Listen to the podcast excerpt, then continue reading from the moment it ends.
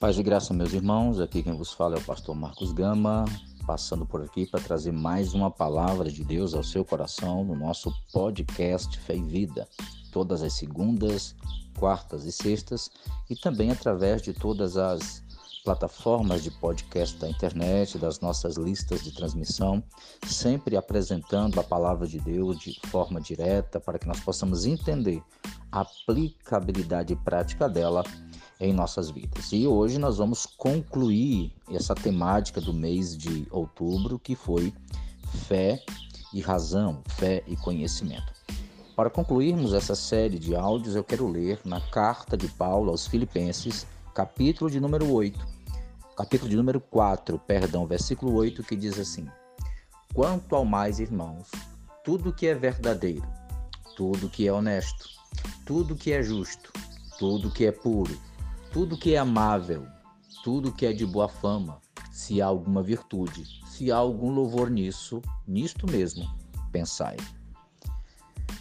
Durante esses áudios que nós publicamos no mês de outubro, nós falamos desde a criação do homem, como o homem caiu perdendo a comunicação, como o conhecimento humano foi comprometido e como Deus, através de Jesus Cristo, enviou um, um, projeto de restauração da mente, do coração, porque, como nós já ouvimos, a mente ela governa as nossas ações, os pensamentos governam as nossas ações.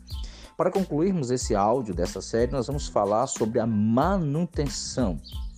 Como fazer a manutenção dos pensamentos, como fazer a manutenção desse relacionamento com Deus para que possamos continuar produzindo conhecimentos oriundos da nossa intimidade, do nosso relacionamento com Deus.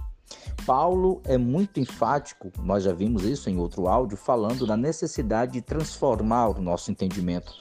E Paulo também é que diz que nós precisamos sempre estar alimentando esses pensamentos com tudo que é verdadeiro, honesto, justo, puro, amável, de boa fama, se existe alguma virtude nisso, é nisso que nós temos que alimentar o nosso entendimento. E onde nós vamos encontrar alimento que produza isto? A palavra de Deus.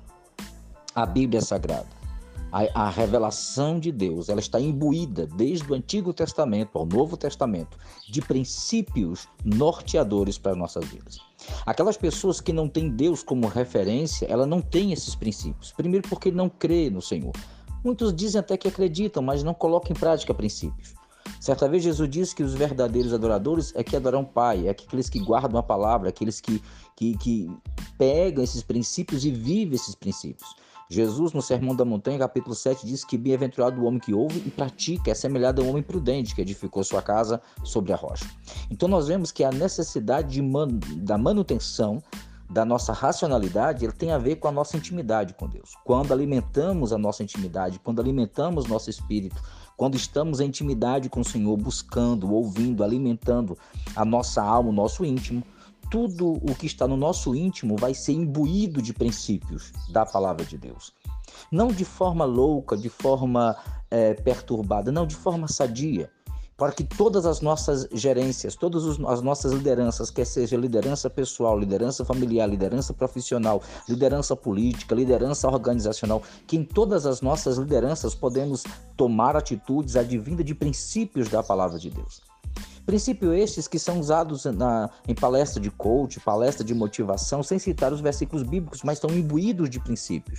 E qualquer um que é, de forma verdadeira usar esses princípios serão beneficiados por eles.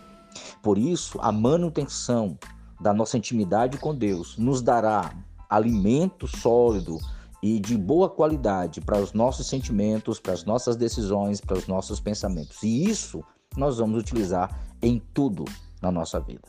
É por isso que há muitos cientistas cristãos que vivem grandes e grandes descobertas porque entendem que a ciência não está conflitando com a razão.